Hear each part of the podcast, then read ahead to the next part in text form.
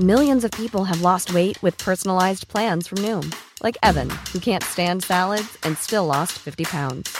Salads, generally, for most people, are the easy button, right? For me, that wasn't an option. I never really was a salad guy. That's just not who I am. But Noom worked for me. Get your personalized plan today at Noom.com. Real Noom user compensated to provide their story.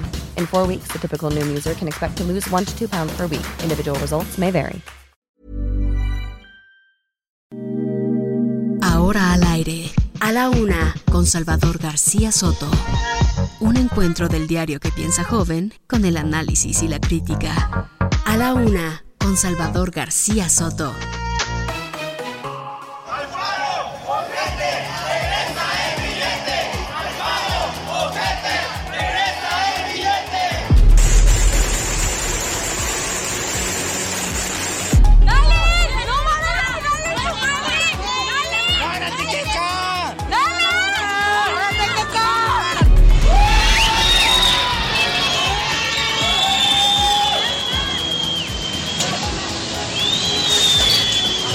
Ser cumbre de las Américas o va a ser la cumbre de los amigos?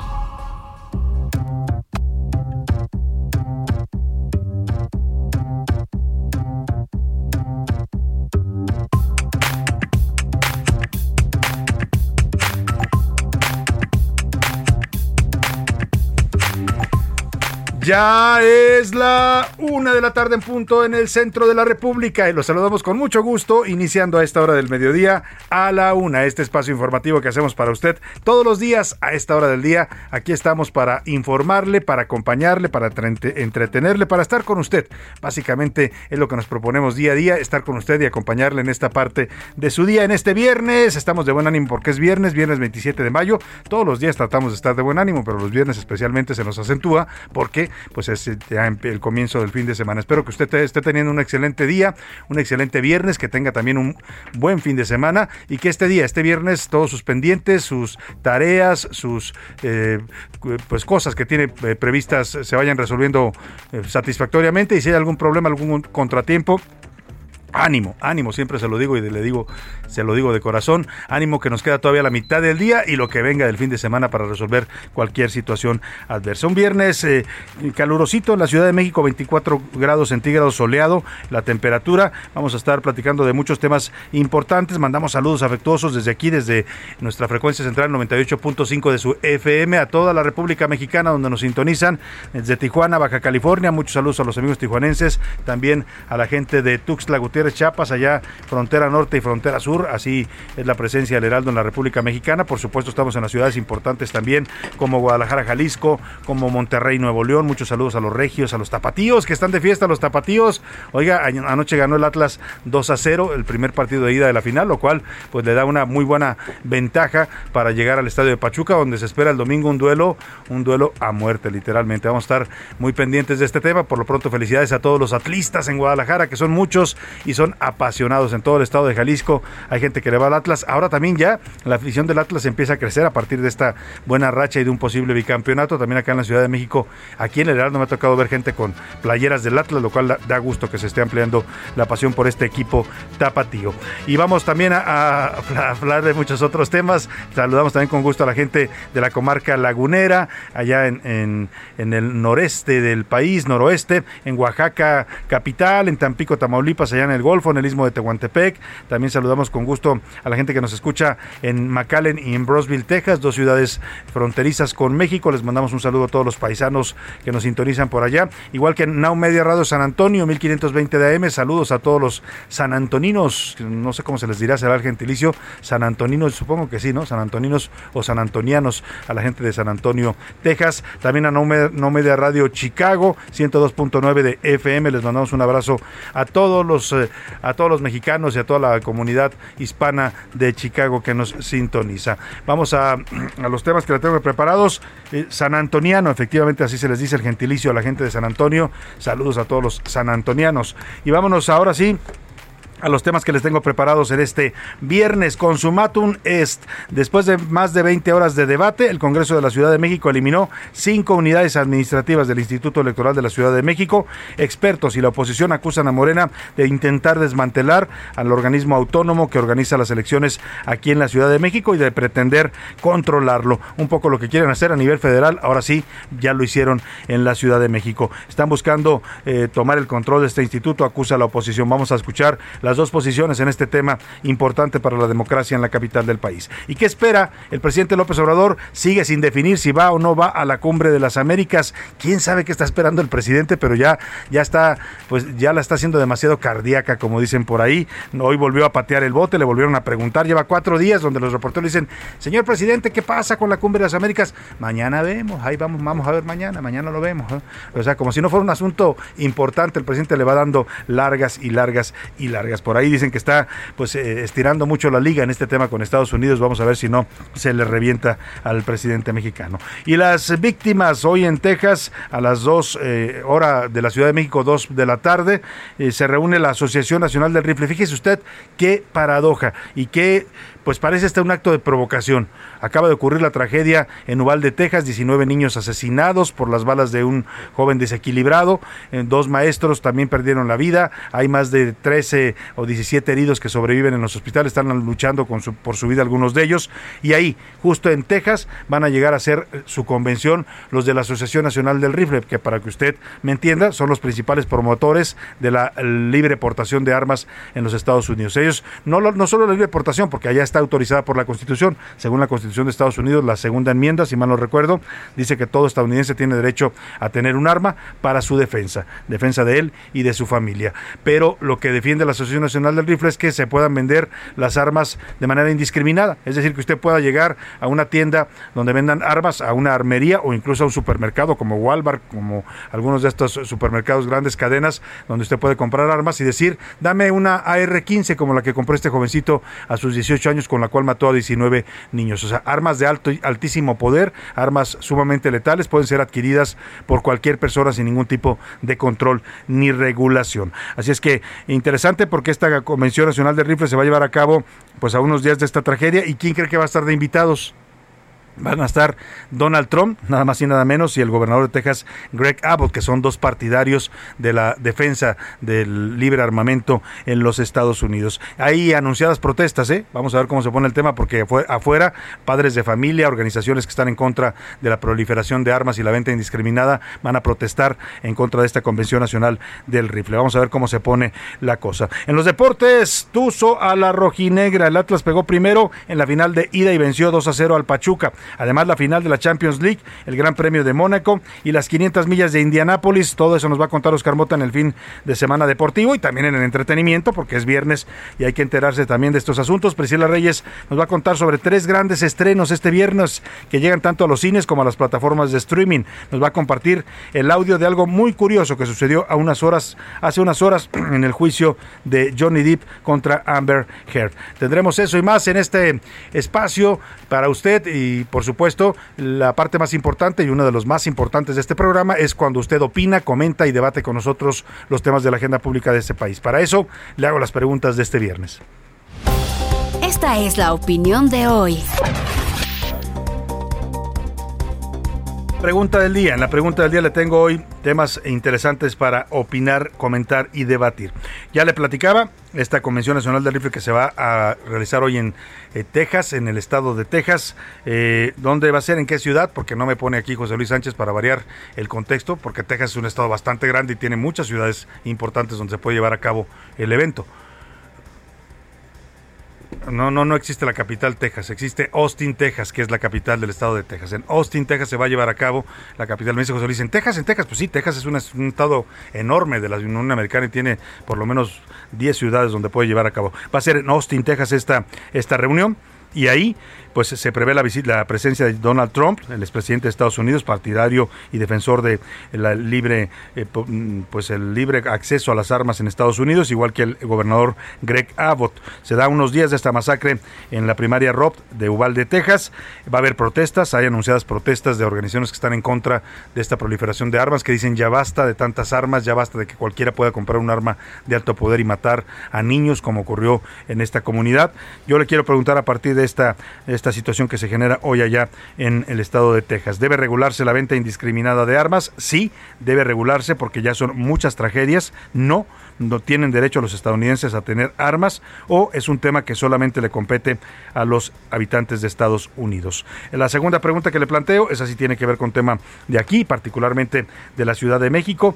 Hoy el Congreso de la Ciudad de México modificó por decisión de la mayoría de Morena y sus aliados la estructura del Instituto Electoral del Estado de México. Eliminaron cinco unidades administrativas, con lo cual hay expertos en temas electorales y la oposición que acusan que Morena está buscando desmantelar a este instituto que es autónomo y atentar así contra la democracia. Es decir, Morena quiere controlar al Instituto Electoral de la Ciudad de México para, pues ya sabe usted, ganar las elecciones. Algo muy parecido a lo que intenta hacer a nivel federal el presidente López Obrador con el INE. ¿Usted cree que con estas reformas Morena y sus aliados qué buscan? ¿Fortalecerlos al Instituto Electoral de la Ciudad de México? ¿Atentar contra la democracia? ¿O quieren de plano manejar las elecciones? Le pregunto en ambos casos, la reforma electoral que pretende desaparecer al INE y la reforma que ya aprobaron en el Congreso Local de la Ciudad de México para modificar la estructura del Instituto Electoral de la Ciudad de México. Quieren eh, pues eh, modificarlos porque no funcionan, quieren modificarlos porque los quieren controlar y bueno, pues dígame usted qué opina de este tema. También pues que, cómo está viendo el tema de la final del fútbol, a los que les guste el tema pambolero, pues esta es una pregunta para, para ellos. ¿Qué escenario está viendo usted para el próximo domingo en Pachuca? Atlas se corona bicampeón, Pachuca dará la vuelta al marcador y será de nuevo campeón, o simplemente el fútbol no le interesa.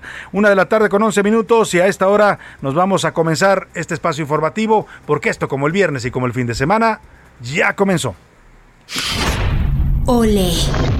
Un juez federal ordenó suspender provisionalmente los espectáculos taurinos en la Plaza México. Localizada. Tras dos meses y diez días del reporte de su desaparición, la menor Yamina Isamari Medina Martínez, originaria de Ciudad Victoria, fue encontrada con vida en el municipio de Santa Catarina Pinula, Guatemala. Superpeso. El peso mexicano gana terreno al dólar por cuarto día consecutivo y alcanza su nivel más fuerte de los últimos 16 meses al llegar a los 19.54 pesos por billete verde. Desigualdad. El Instituto Mexicano para la Competitividad informó que solo el 30% de las empresas mexicanas tienen a mujeres en altos puestos burocráticos. Miedo.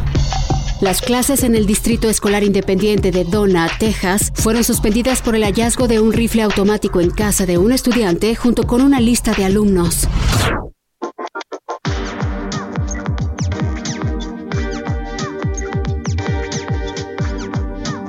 Una de la tarde con 12 minutos y vamos a la información en este viernes. Pues está el tema de la Cumbre de las Américas que hemos venido comentando. Se va a llevar a cabo, ya sabe usted, te lo hemos informado, el 5, del 5 al 10 de junio, allá en los Estados Unidos. Y acá en México, pues seguimos sin saber y no solo nosotros, ¿eh? también la Casa Blanca está esperando la respuesta si el presidente López Obrador se va a dignar a ir o no a esta cumbre, porque está pues su amenaza que se mantiene vigente de no ir porque no invitaron pues a sus amigos, ¿no? a los amigos del presidente, que vaya amiguitos, cada quien elige sus amigos, Nicolás Maduro, Daniel Ortega y Miguel Díaz Canel. Y el presidente, a pesar de que Estados Unidos ya contestó, el presidente preguntó, o sea, yo quiero saber si van a invitar a todos, Estados Unidos le dijo, no, podemos invitar a gente que represente a Cuba, a personas que, representen a, a, Nicaragua, personajes que representen a Venezuela y que hablen a nombre de estos pueblos, así lo dijo Estados Unidos, pero no, no a los presidentes. Y, pero el presidente pues a pesar de que ya recibió respuesta de Estados Unidos y de que están, sigue negociando con él la Casa Blanca, hay que reconocer la paciencia de Joe Biden, el diálogo que ha estado dialogando con el presidente de México. Vienen, el embajador estuvo ayer ahí en, Palacio Nacional, siguen en la negociación. No sé qué esté pidiendo el presidente López Obrador a cambio de ya responderles, pero hoy le volvió a preguntar la prensa y volvió a decir pues que van a definirlo, que sigue en suspenso este tema eh, y dice que él espera a que le respondan formalmente en Washington. O sea, el presidente quiere que salga Joe Biden a decirle, señor presidente López Obrador, no voy a invitar a Maduro, no voy a invitar a Ortega y ni voy a invitar a Díaz Canel, que por lo demás los tres ya se autodescartaron. O sea, ya los tres dijeron no quiero ir. Yo no sé qué berrinche trae el presidente o qué pelea ya a estas alturas con el tema, pero dice que está esperando que Joe Biden le conteste formalmente a su petición. Si no se invita a todos los países, yo no voy a asistir. Yo lo que estoy planteando es que se invite a todos los países y que ya cada país, en ejercicio de sus derechos, decida ¿Va a ser cumbre de las Américas o va a ser la cumbre de los amigos? Pues ahí está la pregunta que le lanza a la Casa Blanca el presidente López Obrador. ¿Va a ser cumbre de las Américas o cumbre de los amigos? Y eh, eh, déjeme decirle, con todo respeto al señor presidente, como él me dice con todo respeto, qué necedad del presidente. ¿eh? Es necio, ya lo sabemos, porque además él lo dijo y lo promueve como una virtud, la necedad. Y es buena la necedad, ¿eh? Esa necedad le, en algunos casos, o sea, bien aplicada es buena. Esa necedad lo llevó a llegar a la presidencia de la República después de tres campañas. Pero cuando ya es presidente que mantenga esa necedad, pues a veces se ve pues se ve mal, se ve como un niño berrinchudo el presidente, porque, a ver, dice que los inviten a todos. Estados Unidos ya dijo lo que le decía. Invitamos a gente que represente Cuba, Venezuela y Nicaragua. Pero además, ya los tres presidentes, Miguel Díaz Canel, Nicolás Maduro y Daniel Ortega, ya dijeron que no van. En ningún caso, dijo Miguel Díaz Canel, voy a ir. Maduro dijo, no, yo ni me paro, porque pues, no lo dijo él, pero lo digo yo. Si, no, si se para en Estados Unidos, lo agarran. Tiene una orden de aprehensión girada por el Departamento de Justicia de Estados Unidos. Y el señor Daniel Ortega también. También dijo, yo no voy. ¿qué está jugando el presidente, pues? ¿De qué se trata y cómo juega con estos asuntos de esa manera? ¿no? Yo no sé qué hace el canciller Marcelo Ebrar. Señor Marcelo Ebrar, si me está escuchando usted o alguien de su equipo, pues ah, siéntese con el presidente, llega a su trabajo y dígale y explícale por qué no se pueden tener este tipo de posiciones en política exterior.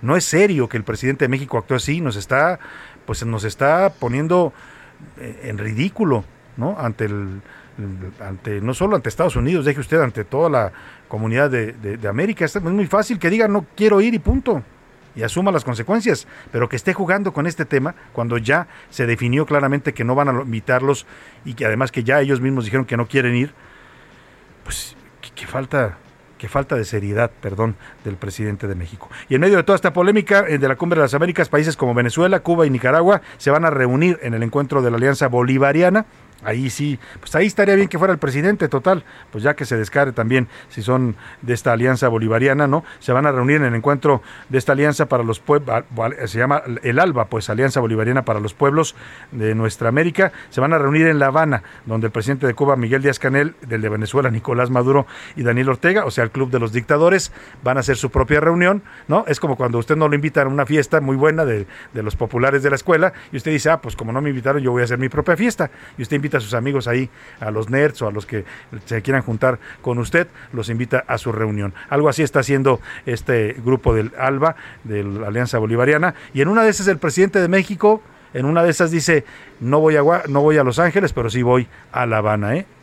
Es muy, muy capaz. Un total de 10 naciones integrantes comparten estrategias de desarrollo comunes y analizarán la situación política regional en este encuentro en La Habana. La cumbre se anunció este martes y según expertos, el encuentro del ALBA forma parte de la respuesta regional a la decisión de Estados Unidos. Esta asociación se creó en 2004, la creó el señor Hugo Chávez y Fidel Castro ahí nomás. Los dos crearon el ALBA. Los 10 miembros son la Antigua, también Barbuda, dos islas del Caribe, Bolivia, Cuba, República, bueno, no, no, no es República Dominicana, es Dominica, es otra isla, también Granada, Nicaragua, San Cristóbal y Nieves, Santa Lucía, San Vicente y las Granadinas, además de Venezuela.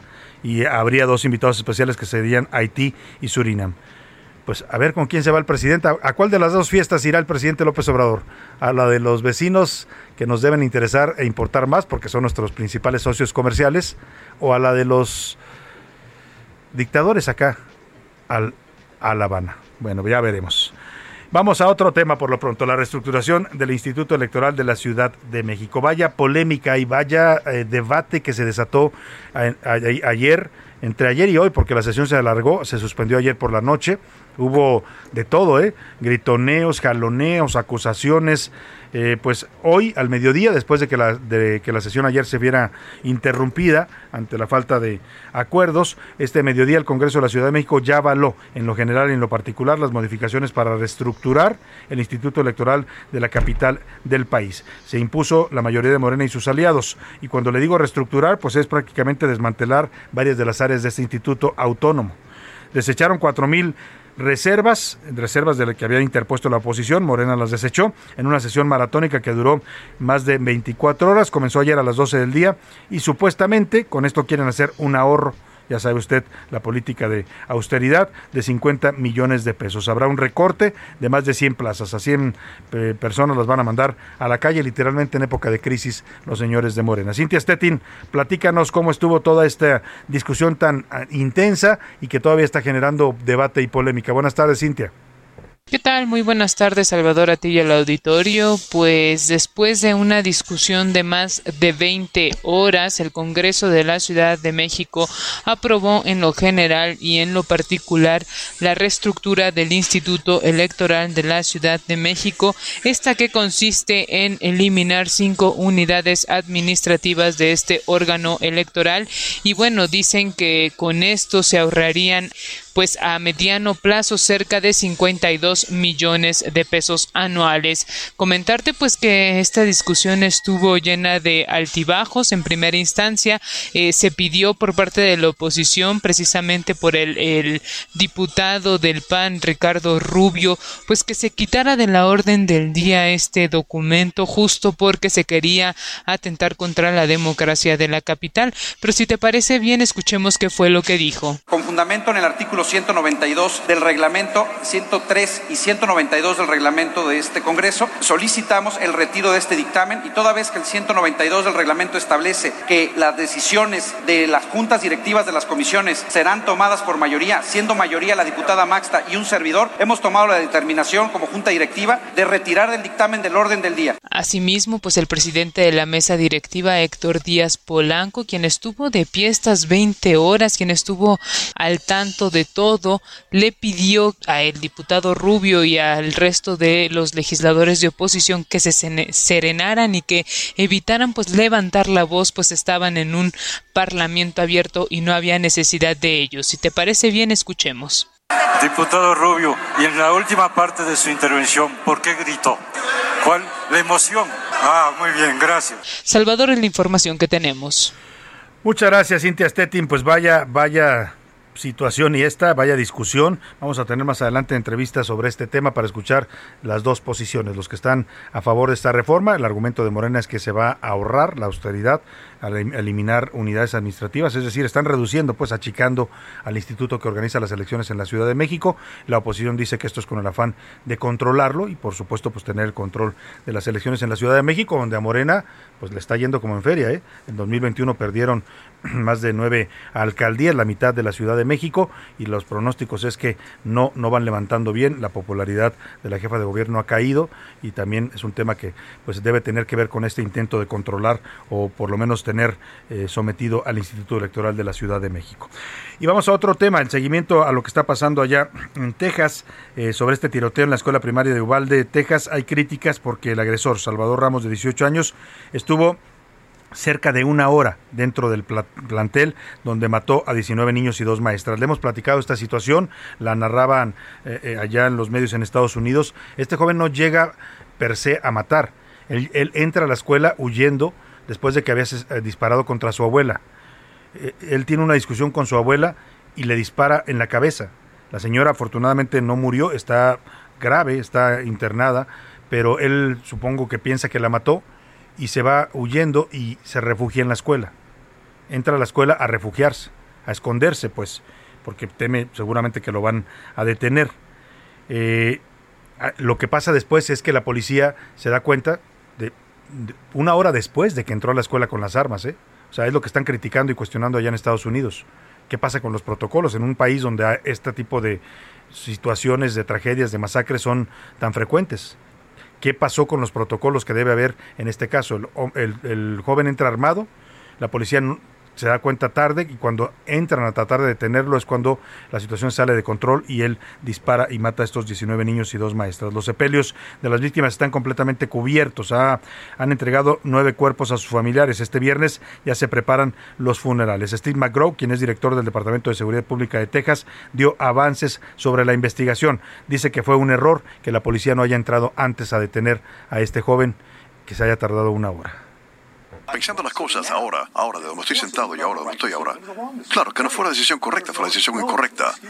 No hay excusa alguna por lo que ocurrió, pero yo no estaba ahí. Pero no estoy diciendo que lo que sabemos, creemos que debieron haber entrado tan pronto como si fuera posible. Mira, cuando hay un pistolero activo, las reglas cambian. Ya no es bien, ya no es un, un sujeto que está pertrechado. No hay tiempo que perder. Y le quiero decir también que Texas Oiga, y mire esta historia. Ayer falleció de un infarto Joe García. Él era esposo de Irma García, una de las maestras que fueron asesinados en la masacre. Ambos dejaron muertos a perdón, dejaron huérfanos a cuatro hijos. Estas son partes de las historias de drama que se viven en la en la en esta tragedia. El hombre no aguantó la pena de haber perdido a su esposa y murió de un infarto. Voy a platicarle también al regreso, hablaron el padre y la madre de Salvador Ramos. Le voy a contar qué dicen ambos sobre lo que hizo su hijo. Voy a la pausa y regreso con usted.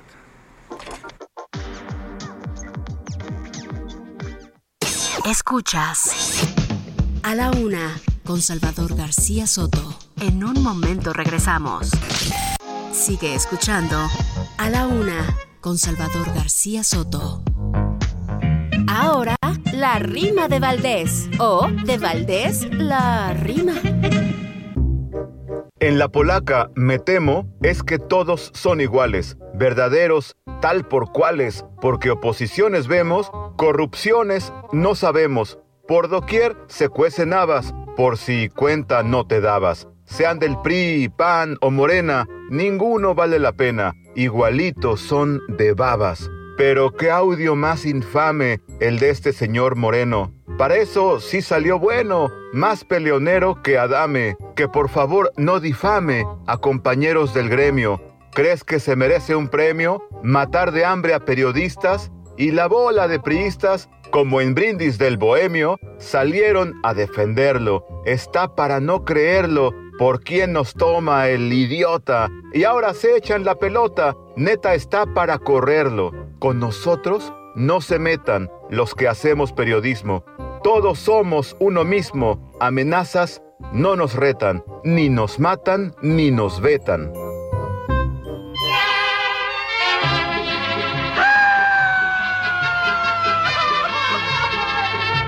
Oye, vale, qué borracho vengo ¿Qué te pasa, mi cuadro?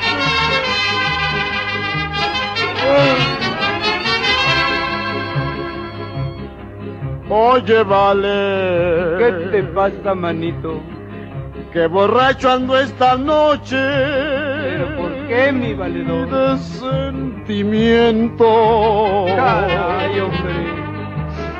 Tú no sabes. ¿Qué cosa te pasa, mi cuate? Tú no sabes que por maje. ¿Qué pasó, valedor? Me hicieron guaje. ¡Qué barbaridad, hombre! no se te hace. ¿Qué cosa? No se te hace que hay que darle su tiempo al tiempo. Te lo damos, ¿cómo no? Oye, vale. ¿Qué traes, valedor? Qué borracho ando esta noche. Una de la tarde con 32 minutos. Oye, vale, dice esta canción de Pedro Infante, una canción también conocida pues para temas de cuando la gente anda entradita en copas, ¿no? cuando anda con penas, ¿no? El alcohol sirve para muchas cosas, ¿no? Para socializar, para pasar un rato agradable.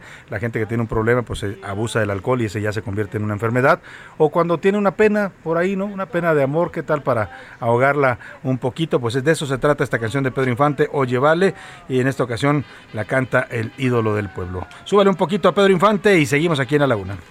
Achis, mi achis, me cachis, manito. Que me toquen los mariachis. ¿Qué cosa, Guadalajara. A la una, con Salvador García Soto.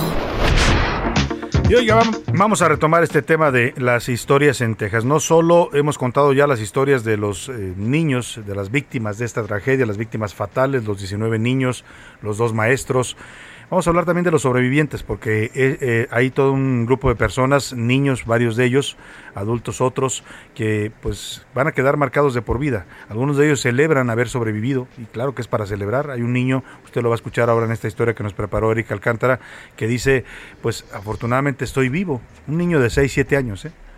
Afortunadamente sobreviví. Y sí, Lamentable, otros no, no sobrevivieron a esta violencia, pero aquí le presento estas historias. Entre ellas está esta que le adelantaba este eh, esposo, Joe García, esposo de Irma García, que tras la muerte de ella, tras recibir la noticia de la muerte de su esposa, que era maestra, le dio un infarto y falleció. Amery Joe Garza, de 10 años, murió tratando de conseguir ayuda en el 911 para ella y sus compañeros. She was just trying to do the right thing. Solo estaba tratando de hacer lo correcto. Solo intentaba llamar a la policía. A ella le daban tanto miedo los extraños y cosas como estas. Como que cerraba la puerta de mi casa cuando yo salía a poner gasolina en el coche. Este es literalmente su peor miedo y ella solo estaba tratando de ayudar a todos. Ángel se enteró que Amery había muerto mientras ayudaba a la mejor amiga de su hija, que fue herida de bala. Una niña estaba cubierta de sangre de pies a cabeza. Pensé que estaba herida, le pregunté qué había pasado. Me dijo que estaban bien. Estaba impactada y decía que le habían disparado a su mejor amiga, que habían matado a su mejor amiga, que ella no estaba respirando y que estaba intentando llamar a la policía. Le pregunté cómo se llamaba su amiga y me dijo Amery. La maestra Irma García fue una de las dos profesoras asesinadas en Ubalde. Su esposo, Joe García, murió de un infarto 48 horas después del tiroteo. La familia asegura que no soportó el dolor de perder a su esposa. La pareja deja cuatro hijos huérfanos. Arnulfo Reyes, maestro de origen coahuilense, sufrió heridas de bala en un pulmón y brazo izquierdo mientras protegía a sus alumnos. Fue operado en San Antonio y se reporta estable. Y Jaden Luna, de 9 años, fue uno de los sobrevivientes de la masacre, aunque nada le borrará el recuerdo de las balas.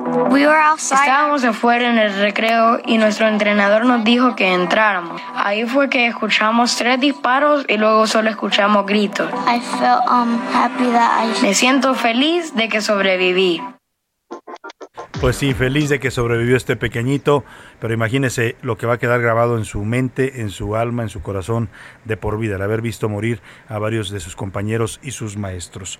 Oiga, y habló ayer, apareció la madre de Salvador mm, Ramos Martínez.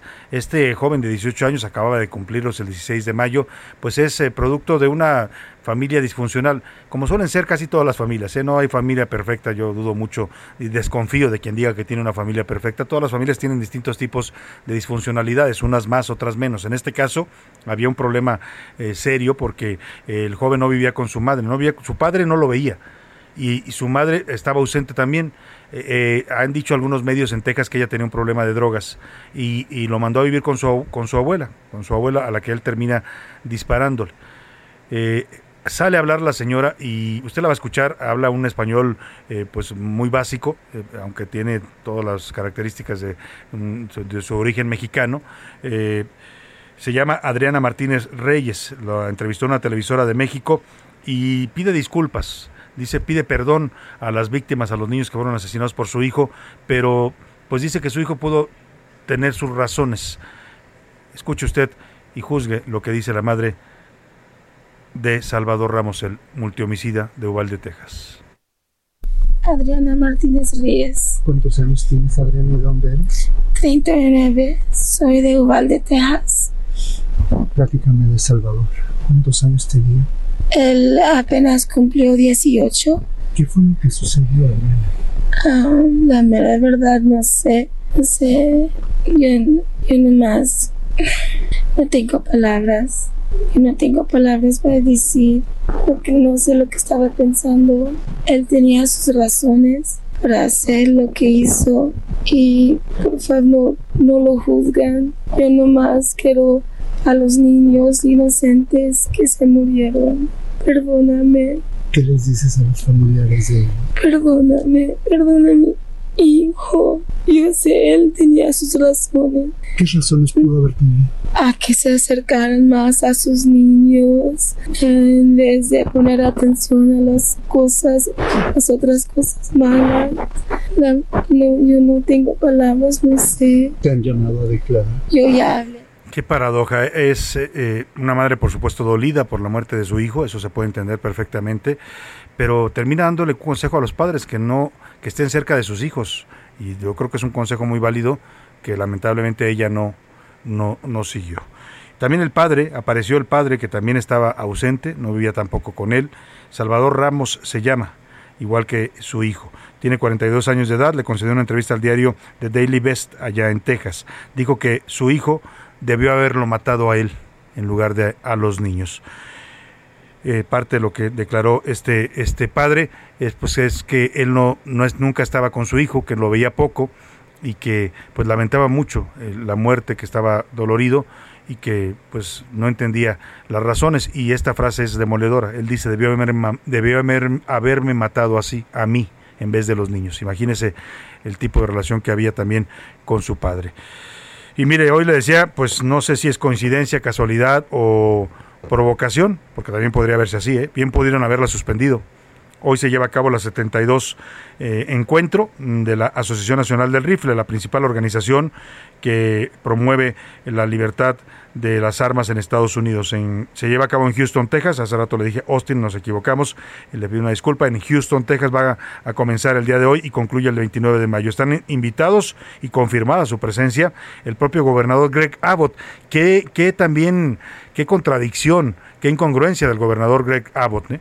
Qué incongruencia, porque le acaba de pasar. Ah, no, dicen que no va a ir el, gobernador, ya canceló. Ah, bueno, sí, está, a ver, le, actualizo la información porque se acaba de dar a conocer esto último. Estaba confirmada su presencia en, en, el evento. Ha, anunciado el gobierno de Texas que no va a acudir presencialmente, pero sí va a mandar videos, va a dar una, una videoconferencia para estar presente. De cualquier modo, no debe haber asistido ¿eh? ni de manera virtual ni de manera eh, presencial, porque, oiga, le acaba de pasar lo que le pasó a los niños de Ubalde y el gobernador va a estar en, con la organización que promueve pues la venta indiscriminada de armas en Estados Unidos. También va a estar eh, ahí presente en Uvalde, Texas. Va a llegar el próximo domingo Joe Biden y su esposa Jill Biden. Eh, van a reunirse con los familiares de las víctimas el próximo domingo. Otro de los invitados a la Asociación Nacional del Rifle es Donald Trump. Y bueno, se está previsto que haya protestas de grupos eh, padres de familia y, organizaciones que están en contra de la proliferación de armas en los Estados Unidos afuera de esta sede del eh, encuentro de la Asociación Nacional del Rifle. escucha, el mismo día del tiroteo en la primaria de Ubalde, ese mismo día, eh, mientras morían 19 niños ahí y dos maestros, hubo otra balacera, pero en Woodbridge, Woodbridge, Virginia. Varios niños jugaban sobre la banqueta cuando de repente hombres armados dispararon desde un vehículo. Una bala hirió a una niña de nueve años que permanece todavía hospitalizada y en condición grave.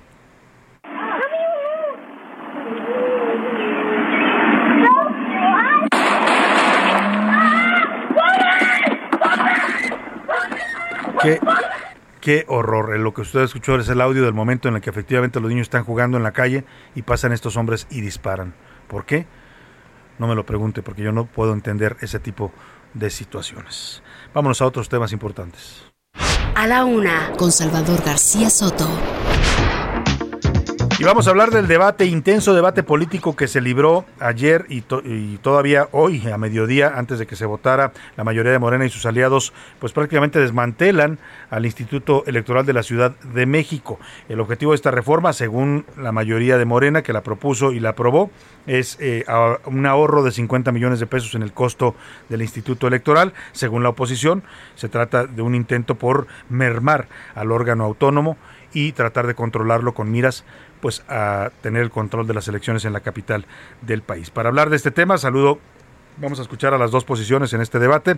Primero saludo con gusto a Andrés Ataide, presidente del PAN, el Partido de Acción Nacional aquí en la Ciudad de México. Andrés, ¿cómo está? Qué gusto saludarlo. Buenas tardes. Hola, ¿qué tal? Buenas tardes. Agradecerte mucho la oportunidad y saludarte a todas y a todos los que nos escuchan. Al contrario, Andrés, ayer eh, escuchábamos ayer y hoy eh, este debate intenso que dieron los diputados de Acción Nacional. Eh, ¿Cuál es el objetivo, según ustedes, detrás de este pues desmantelamiento, esta eliminación de varias áreas importantes del Instituto Electoral en la Ciudad de México? Tal cual. Me parece que Morena a manera de venganza por todas las observaciones y amonestaciones que hizo a la propia jefa de gobierno y a servidoras y servidores públicos de Morena por violentar abierta y cínicamente la ley de revocación de mandato. Ahora en, en, venganza están desarticulando, desmantelando al Instituto Electoral de la Ciudad de México. ¿Por qué? Porque además de no presentar un parlamento abierto, de no escuchar al propio instituto, a especialistas, a expertos, a activistas, está quitándole al instituto cinco unidades técnicas, es decir, especializadas, donde colaboran, trabajan no de ahorita, sino de hace más de 8, 15, 20 años, muchas mujeres y muchos hombres que creen en la democracia de la ciudad. Y en efecto, el PAN de la Ciudad de México eh, dio la batalla, seguiremos dando la batalla en el Congreso de la ciudad, porque a pesar de que hoy se aprobó por los votos de Morena y sus partidos aliados, no nos vamos a quedar de brazos cruzados. Seguiremos presentando una controversia y una acción de inconstitucionalidad a las áreas jurisdiccionales correspondientes porque nos parece gravísimo que a dos años de la elección más importante de la historia de la capital, Morena quiera minar, desarticular, desmantelar al Instituto Electoral aquí de la Ciudad de México. Justo le iba a preguntar eso, Andrés Ataide. Estamos conversando con el presidente del Partido Acción Nacional en la Ciudad de México. Eh, ¿Qué tanto tiene que ver eso con los resultados de Morena? Porque vimos la elección de 2021 donde tienen una derrota histórica para este partido en la Ciudad de México, que es su principal bastión político. ¿Tiene que ver con eso, con un intento de pues poder tener cierta injerencia en los temas electorales? Definitivamente, como tú bien lo dices, eh, el año pasado Morena subió sufrió una derrota fortísima en la Ciudad de México, perdieron más de la mitad de las alcaldías, casi acabamos de equilibrar la integración del Congreso de la ciudad, tenemos mucha más presencia de los concejales en las distintas alcaldías y obviamente no solamente Acción Nacional en solitario, sino en la alianza que hicimos con el PRI, con el PRD, y además creo que es importante decir que si el año pasado se hubiera votado por la jefatura de gobierno, la alianza PAN-PRI-PRD lo hubiera ganado por más de 200 mil votos a Morena y a sus partidos aliados. Así que este desmantelamiento al Instituto Electoral, que tiene que ver también con quitarle facultades al Instituto Electoral para poder determinar cómo se pueden organizar, están violentando su autonomía administrativa, es justamente para que con miras a las elecciones del 2024 el Instituto Electoral no pueda realizar bien sus actividades ordinarias y por supuesto que pone en riesgo, hoy más que nunca, a la democracia en la Ciudad de México. Una democracia que nos ha costado años, millones de pesos construir y hasta sangre aquí en la Ciudad de México. Eh, como tú bien lo planteas, años, y no es la primera vez que la jefa de gobierno atenta contra la, la democracia en la ciudad. Podemos olvidar lo que fue la ley Sheinbaum, que en ninguna otra democracia del mundo existe el que un ejecutivo pueda orientar sin visto bueno del legislativo presupuesto o recurso público durante el mismo ejercicio fiscal, pero tampoco podemos olvidar que cambió la ley de participación ciudadana para quitarle facultades a las autoridades vecinales. Este es el tercer atraco, el tercer, la tercera acción de, de ataque frontal a la democracia en la ciudad y el PAN de la ciudad seguirá defendiendo hasta las últimas consecuencias a los órganos autónomos, en este caso en particular al árbitro electoral, que es el Instituto Electoral aquí de la capital. ¿Cómo, ¿Cómo se va a defender? Esto ya está aprobado y se va a convertir en ley. ¿Qué acciones está previendo eh, la dirigencia panista? Eh, nosotros vamos a presentar una acción de eh, constitucionalidad. Definitivamente ya la tenemos elaborada, ya la tenemos armada la va a firmar un servidor y también la dirigencia nacional encabezada por Marco Cortés y entiendo que el propio Instituto Electoral también presentará una controversia. Así que esperamos que en las instancias jurisdiccionales superiores puedan echar revés de este atraco jurídico a la autonomía administrativa y presupuestal del Instituto Electoral de la Ciudad de México. Pues vamos a estar pendientes de estas acciones. Andrés Ataide, dirigente del Partido Acción Nacional en la Ciudad de México, gracias por darnos este punto de vista. Al contrario, muchísimas gracias y un buen viernes para todos y para todos. Muy buenas tardes y buen viernes también. Y vamos ahora a escuchar la otra parte, la otra versión. Siempre procuramos en este espacio tener ambos puntos de vista y el que saca su juicio finalmente es usted. Tengo en la línea telefónica y le agradezco mucho que nos tome la llamada al diputado del partido Morena, Temístocles Villanueva. ¿Cómo está, diputado? Muy buenas tardes, gusto saludarlo. Muy buenas tardes, gracias por el espacio. Al contrario, diputado, pues se aprueba esta ley, se eliminan cinco unidades administrativas del instituto. ¿Qué busca Morena? Con esta reducción, se le puede llamar, del Instituto Electoral de la Ciudad de México? Bueno, quiero decirte que se celebró entre el día de ayer y hoy una sesión de 26 horas donde se discutió este dictamen que reforma eh, la ley electoral local y lo que busca es mayor eficiencia presupuestal, no es una reforma eh, que tenga que ver con las atribuciones del Instituto Electoral, mucho menos con su autonomía, únicamente busca fusionar algunas áreas del propio instituto que estaban duplicando funciones.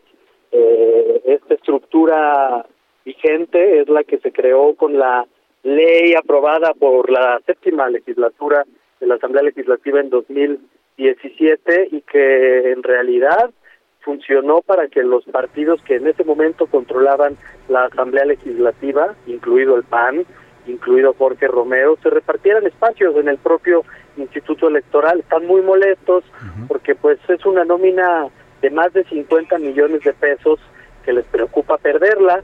Pero fíjate una cosa muy importante, Salvador.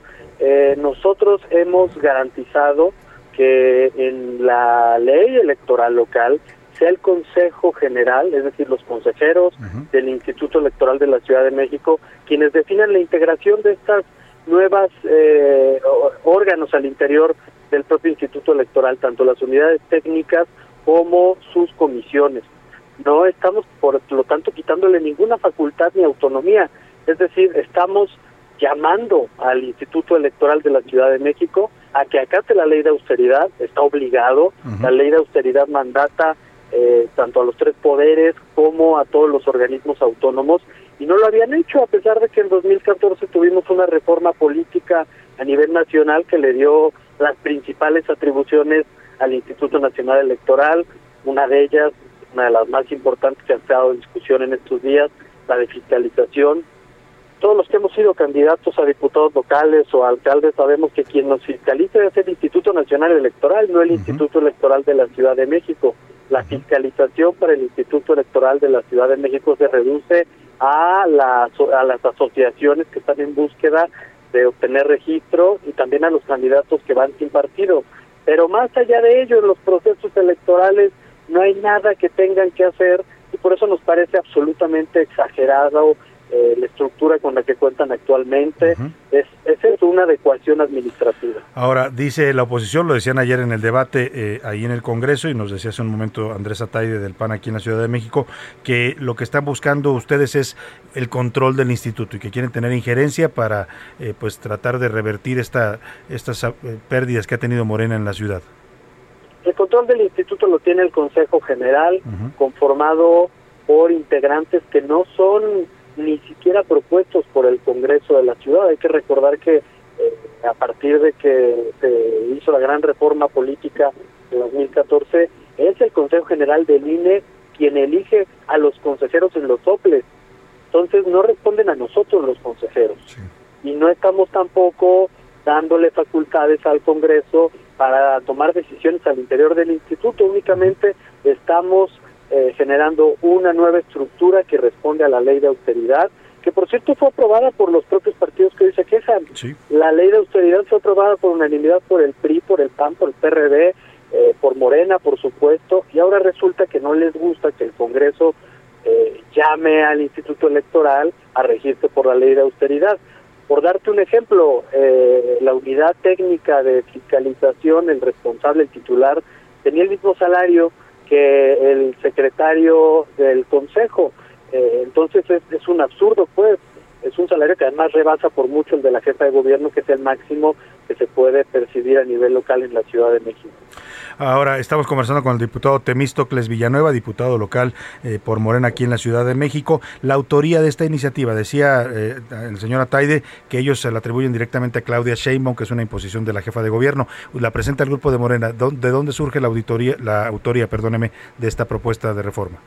A ver, la propuesta fue presentada por el diputado Carlos Hernández Mirón, integrante del grupo parlamentario de Morena, por supuesto. La acompañamos todos los diputados, diputadas y diputados del partido y por supuesto que tenemos una agenda de ciudad, nosotros sí tenemos proyecto, la oposición no tiene. Hoy en el debate, ayer en el debate, en lugar de escuchar razonamientos eh, distintos al de la negativa, al de aplazar el debate, eh, se, se, se, debieron de haber puesto a presentar un proyecto alternativo de austeridad. No escuchamos una sola propuesta de austeridad, únicamente el llamado a aplazar el debate y la negativa frente al proyecto de ciudad que sí tiene el partido mayoritario en la Ciudad de México. finalmente le pregunto, diputado, me queda un minuto antes de que nos corte la guillotina. Eh, dicen que van a poner controversias constitucionales ante la Corte eh, para combatir esta reforma que ya aprobó, aprobó la mayoría de Morena. ¿Qué piensa de eso? Pues están en su derecho. Nosotros tenemos la certidumbre de que se cumplió en tiempo y forma todo el proceso legislativo. Eh, además, tampoco estamos nosotros restringiendo la autonomía del instituto. No hay ninguna razón para creer que esto se pueda revertir en la Corte y por supuesto que acataremos lo que la Corte resuelva. Claro. Diputado Temístocles Villanueva, diputado por Morena aquí en la Ciudad de México, le agradezco mucho el darnos este punto de vista. Al contrario, Salvador, saludos a tu auditorio. Que esté muy bien, muy buenas tardes. Ahí están las dos posiciones de este debate. Usted saque sus conclusiones y su propio juicio. Vámonos a la pausa con Elefante, una gran canción, se llama Así es la vida, canción de 2001, pues eh, viene también en el tema de los borrachitos aquí en la Una. Y que me traigan más botella para quitarme este sabor de su sudor. Así en la vida, de caprichosa, a veces negra, a veces color rosa. Así en la vida, acarandosa te quita, te pone, te sube, te baja y a veces te lo da. Así en la vida, de caprichosa. Escuchas a la una con Salvador García Soto. En un momento regresamos. Ya estamos de vuelta con A la una con Salvador García Soto.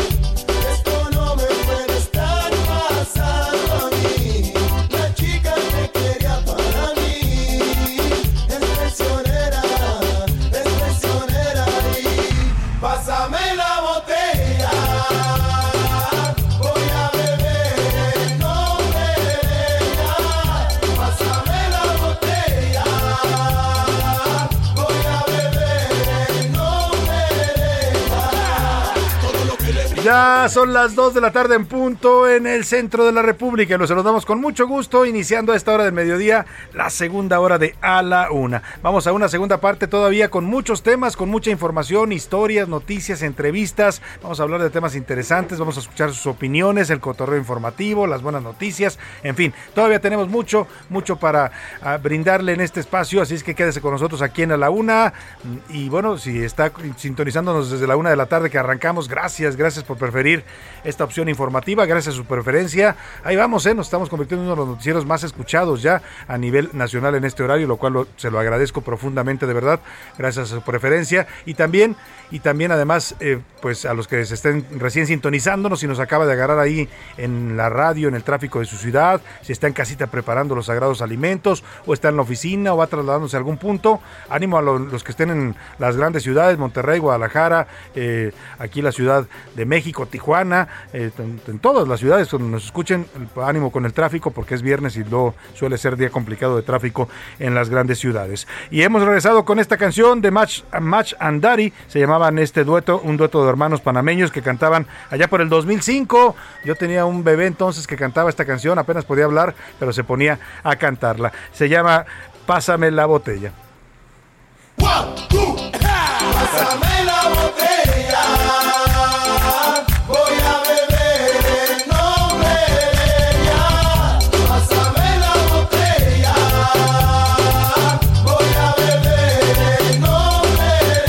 Bueno, pues así cantaban estos allá. Y dice José Luis que él ya andaba más grandecito en ese año, ya andabas en el antro cantándola. Salvador Bonito viene, sí, mientras tú tenías un bebé que la cantaba, mi papá tenía un bebé que ya la bailaba. Que ya la en los bailaba antros. y pasaba la botella, ¿no? Exactamente. En el caso mío, nada más, mi hijo nada más la cantaba. estaba Y chiquito, pasaba el ¿no? biberón. Ni siquiera sabía lo que decía, pero la cantaba. Eh, y bueno, ya está aquí José Luis Sánchez, ya lo escuchó usted. Y también saludamos con mucho gusto, como siempre a esta hora del día. Priscila Reyes, ¿cómo andas, Pris? Súper bien, feliz fin de semana ya para todos, inaugurado con este viernes hermoso. Y sí, yo iba a decir lo mismo cuando dijo Jay, mientras tú tenías un bebito, un Jay que ya pedía la botella. Sí, pasando la botella. Y Priscila Reyes también en esos tiempos, déjame decirle, porque fueron los tiempos que nos conocimos, era más reventada, ¿eh? Ahorita ya es, ya es Priscila más seria, pero. Ya es doña Priscila. Ya es doña Pero Pris. nunca tomé, ¿eh? No, eso sí no. Priscila nunca El alcohol tomó, no. eso Eso, sí fumabas nada más, fumabas como chacuaco cuando te conocí. Como chacuaco. Sí, y ya sí, también sí. dejaste el cigarro, lo cual es muy bueno.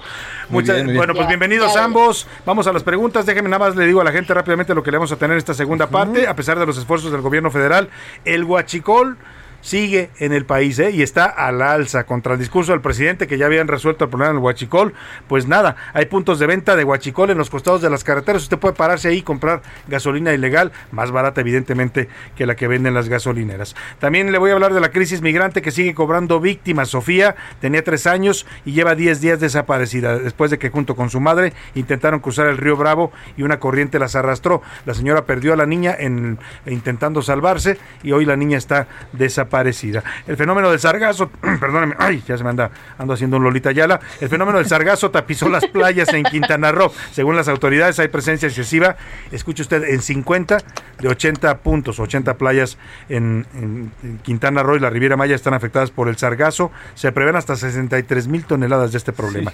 Vamos a hablar de la final, por supuesto. Ayer, partido emocionante que gana el Atlas allá en, en su estadio local, el Estadio Jalisco, y el domingo pues se va a poner bueno. Ahí está dedicada para toda la gente del Atlas allá en Guadalajara. Hubo fiesta ayer en la Minerva y todo el Sí, asunto, ¿eh? De verdad ya sí se, se, puso. sienten, ya se sienten. Ya, ya, a ver, si, a ver si le hablamos a, a Mayeli Mariscal o a, Ahorita o le a- marcamos a Adriana. o a Adriana, a ver si nos hacen una croniquita de cómo está el ambiente allá con los atlistas, que deben estar felices. ¿eh? Les mando un abrazo y un saludo a todos ellos. Tengo varios sobrinos que son Atlas de corazón. Y también vamos a hablar con Priscila, por supuesto, sobre tres grandes estrenos que hay este viernes en los cines y en las plataformas. Ya nos vas a contar, Priscila Reyes. Por lo pronto, vámonos como siempre a esta hora del día a escuchar las opiniones de nuestro auditorio. Hoy hicimos dos preguntas. Una tiene que ver con la proliferación de armas en los Estados Unidos. ¿Qué piensa usted de este debate? Y la segunda pregunta, José Luis. La segunda, Salvador, esta eliminación de la cual ya hablaste con los dos puntos de estos cinco unidades administrativas del Instituto Electoral de la capital, bueno, pues algunos expertos acusan que están desmantelándolo, mientras, bueno, pues Morena asegura que lo está. Morena dice que es un ahorro, ¿no? Que se trata de que cueste menos el Instituto Electoral. Y ahora sí, Priscila Reyes. ¿Qué ¿Qué dice el público?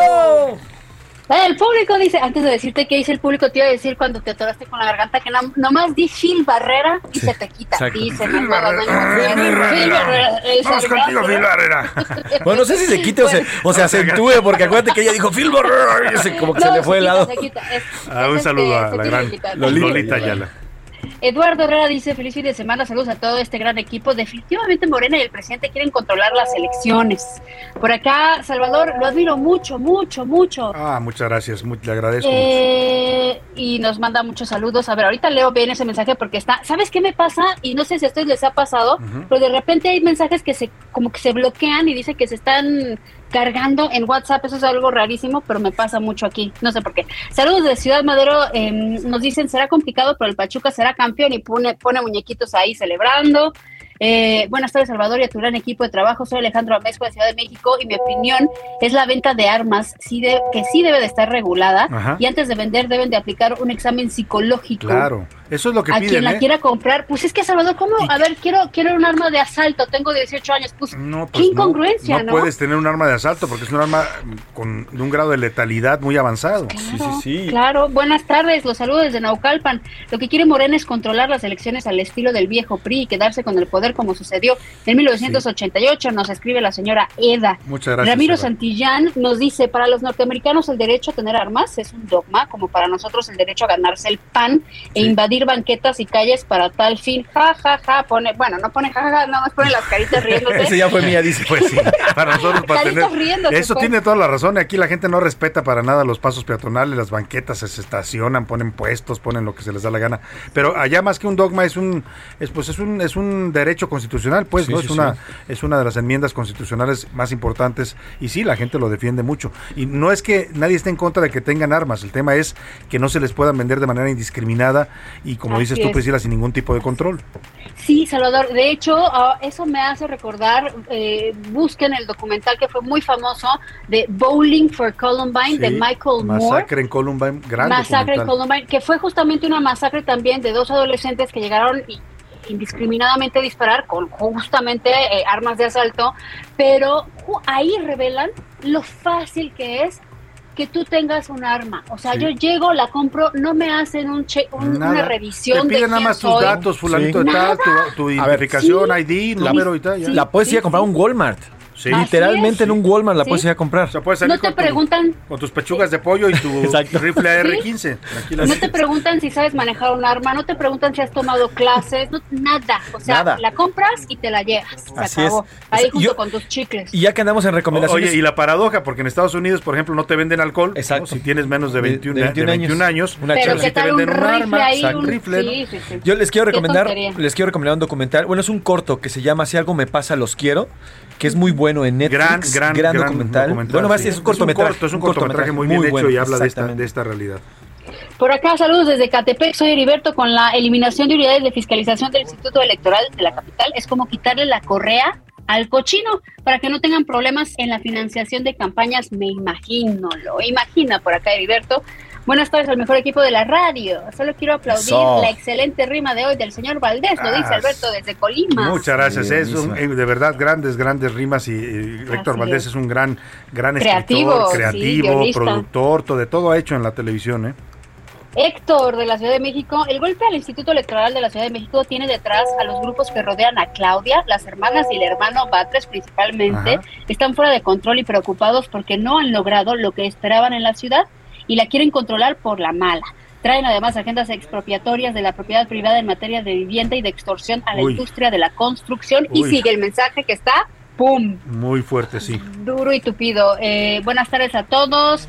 Quiero ser anónima. Ok, no voy a decir quién está mandando el Sí. mensaje. Por favor, ayúdeme. A ver, señor Salvador, me gustaría que algún día hicieran un reportaje respecto al acoso y violencia que se viven en las escuelas. Me gustaría que me ayudaran a investigar dónde puedo recurrir, ya que mi hija sufre de acoso físico y verbal en la escuela. Ya fui a hablar Uy. con la directora y maestra. Yo ¿No quería hace nada? cambiarla de escuela, pero me dijo que si la cambio pierde la beca y le afectaría hasta la secundaria. A o ver. sea, la propia directora. uy, Hay una favor. unidad, hay una unidad de la de la Secretaría de Educación Pública aquí en la Ciudad de México, de la Dirección de Servicios Educativos, que se eh, que es ex- exactamente para esto, para este tipo de situaciones de acoso escolar. Le vamos a dar ahora el dato y si podemos incluso le doy el contacto para que acuda a esta unidad y presente su denuncia. Y si no le hace caso a la directora, la directora debiera resolverlo. Pero si no lo está haciendo, debe acu- puede acudir usted a esta oficina de la SEP y plantear ahí una queja directa para que intervengan. Les doy el teléfono. A ver. 01800 11 22676, que es 01811 acoso. 01811 22676 o ingrese al sitio gov.mx diagonal escuela libre de acoso, así como soy todo junto gov.mx diagonal escuela libre de acoso y ahí va a encontrar un- una pequeña imagen en morado ajá. donde hay un formulario y usted puede llenar totalmente y describir el caso, qué es lo que está ocurriendo, la escuela, ta, ta, ta, y es de forma anónima además. ¿eh? Sí, es de forma anónima y usted puede poner su denuncia y decir que pues las autoridades de la escuela no están actuando y no están eh, eh, tomando cartas en este asunto que es muy delicado y sí me consta, eh, porque recientemente también una persona me pidió apoyo con eso, también su hija estaba siendo molestada por un compañero y, y la- lo canalicé ahí, a esta área de la SEP y la- le ayudaron, están viendo su asunto, así es que acuda usted ahí y si tiene algún problema pues contáctenos y vemos cómo podemos apoyarla. Le mandamos saludos a Edmundo Vaz, que está por acá escribiéndonos. Muchas gracias, Edmundo. Hace mucho que no he escuchado ese nombre. Un gran abrazo, Edmundo. Eh, por acá, la señora Rivas, como todos los días también, escribiéndonos. Muchas gracias. La actitud de Obrador y Morena en la ciudad les restarán popularidad. Los mexicanos no somos tontos, nos están diciendo por acá. Víctor Cruz, nada más dice, pasando a saludar amigos, feliz. Saludos, Saludos, de regreso. Pediernes lo llama él. Pediernes. Pediernes, no, Pediernes. esa no me la sabía, gusta el el nombre. Ya Pediernes. existía el jueves, El ¿no? jueves y vamos el al Pediernes. Ya me sabía. Claro que sí. Uy, me extraña. Era, era bebé viernes, de hecho. Y ahorita ya Ah, dicen ya. como que más chiquito, bebé viernes. Pues Estamos Pediernes. río. Ah, pero dijiste beviernes o peviernes, porque Ajá. dije P de, No, no. ya sabes De- qué. de- No, él dijo bebé viernes. Nosotros, Ah, pues. Salvador y yo te Bueno, dimos inventé el peviernes. o viernes de pedita. Exacto. Bueno. Una pedilla, por ahí. Por acá, eh, por favor, repitan el número para denunciar abuso, lo dice Carola Sí. Guerra. Sí, Se lo repito. 01800 11 226 76 para que lo pueda localizar rápidamente 01800 11 y pone acoso acoso en su Con ya su ve que como, en su teclado ya ve que aparecen letras 01800 11 acoso que es 226 76 Ahí está. Y la ¿Y página, y la página mensaje? también. Ah, la página es eh, gov.mx diagonal escuela libre de acoso. gov.mx diagonal escuela libre de acoso. Muy bien. ¿Sale? Y nos vamos a Twitter, arroba ¿Qué dice la García comunidad Soto. ¿Qué tuitera? dice el público? También los invito a que nos sigan, arroba soy Salvador García Soto. Por cierto, la pieza que tuvimos eh, sobre las víctimas, estas demás víctimas del, del atentado de este martes, está también en, con imágenes, es más La impactante. puede usted ver las en imágenes arroba ese García Soto. Ahí se ve todas estas historias que le contamos de algunos de los sobrevivientes de esta tragedia. Exactamente. Bueno, sobre el tema de los institutos, un 98% rotundo dice eh, Morena y sus aliados quieren manejar las elecciones y eso es lo que buscan cuando están limitando a estos institutos. Solamente el 2% opina, perdón, el punto 2% opina que están fortaleciendo a los institutos y el punto 1% dice los institutos no funcionan. Sobre el tema de las armas, Joe Biden, todo lo que hemos hablado, si debe regularse esta venta de armas, el 71% dice que sí, que debe de regularse estas armas, el 2.9% dicen que tienen derecho y el 26% dice solo le compete a los Estados Unidos. Y ya por último, por el panball, ¿quién crees que por qué crees que están ¿Por decantando? quién se están decantando? El Atlas. 77% dice por el Atlas, el famoso Atlas y su bicampeonato, que podrían Ajá. lograrlo. Solamente el 21% por el Pachuca y el 1% renta dice, no me importa. Ánimo, fútbol". Tuzos. ¿Qué pasó? se Venga, quedaron Tuzos. atrás. Venga, Tuzos. Hay- hay- Yo hay creo que que, apoyar, Tuz- ¿eh? eh, Pachuca puede dar todavía la pelea. Sí, ¿eh? sí, sí. Sin duda, Atlas llega con una ventaja que parece cómoda, pero el Pachuca es el Pachuca y en su casa es una fiera, ¿eh? Sí, De verdad. pesa. O sea, la tucita se transforma en, En una tuzón. cosa bastante fuerte. En tuzón. Un Tuzononón. Bueno. bueno, pues Priscila Reyes, ¿qué nos preparaste el día de hoy?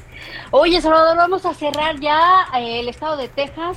Hemos estado hablando de San Antonio, hemos estado hablando de Brownsville y justamente de Brownsville hay, hay algo muy interesante muy cerca. Es SpaceX, es esta plataforma de despegue de Ah. Elon Musk y hay mucha controversia alrededor de esto. Es espectacular, pero hay controversia. Vamos a escuchar. Venga. pues. The stars at night are big and bright, deep in the heart of Texas. Brownsville, Texas tiene, muy cerca, a 40 minutos al este, un área llamada Boca Chica. Bueno, tenía, porque ahora la mayoría de Boca Chica es de Elon Musk. Y es que fue en el verano de 2012 cuando SpaceX, la empresa espacial del magnate, buscó locaciones para expandirse afuera de Florida y tener su propio sitio de lanzamiento. Así, encontraron el pequeño poblado de Boca Chica, tan pequeño que solo contaba con 35 casas, el paraíso de jubilados y vacacionistas, y su tamaño perfecto, porque su densidad poblacional era tan baja que facilitaba la operación de despegues y aterrizajes de cohetes espaciales, justo en donde acaba la Tierra y empieza el mar. Fue así como en 2014 la empresa de Elon inició excavaciones, pero pasaron años antes de continuar las construcciones y la gente hasta pensaba que no iba a suceder nada. Pero en 2018 un poblador publicó una foto revelando que ya había algo construido en la zona.